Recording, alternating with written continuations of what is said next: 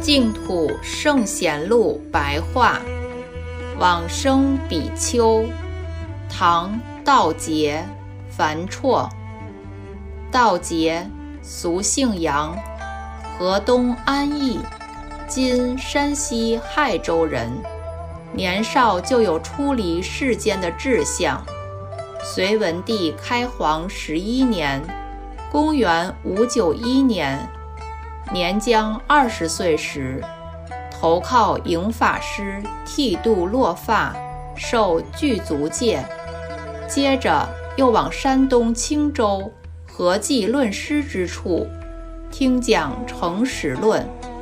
合济论师入灭后，就周游其土，今山东一带，到处搜集、探索、研究论学，多次开设弘法的讲座。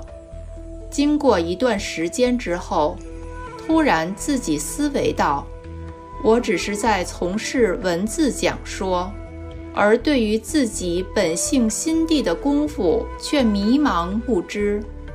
至于说到要开启智慧，如果没有禅定的能力，那是很难启发的。因此，决定停此讲说，前往山西马谷。”依止真慧禅师学习禅坐，深入思维诸法缘起的甚深义理，被真慧禅师赞叹为立根器的人。道解法师生性淡泊，沉默寡言，远离钱财，饮食清简，无论遇到痛苦或快乐的境界，都能毫不在意。不受束缚牵挂，晚年为七岩寺僧众的寺主。唐太宗贞观元年（公元六二七年）七月二十八日，逝世于马谷的山上，时年五十五岁。在此之前，山西桑泉地区有一位名为樊绰的人。是前朝北周武帝毁灭佛教时被迫还俗的僧人，虽然已是白衣居士，但是常常参访寺院道场。道解法师也很器重他。在道劫往生之前，樊绰早已经先往生了。樊绰有两个女儿，有一天。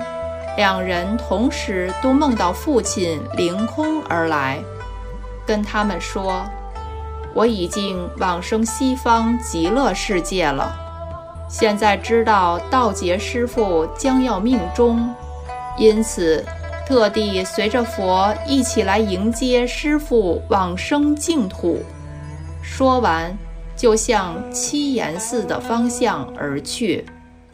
就在同一日。道杰正好生病，停止讲经。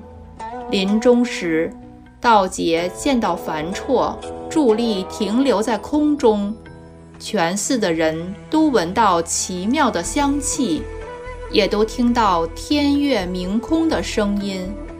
出自《续高僧传》。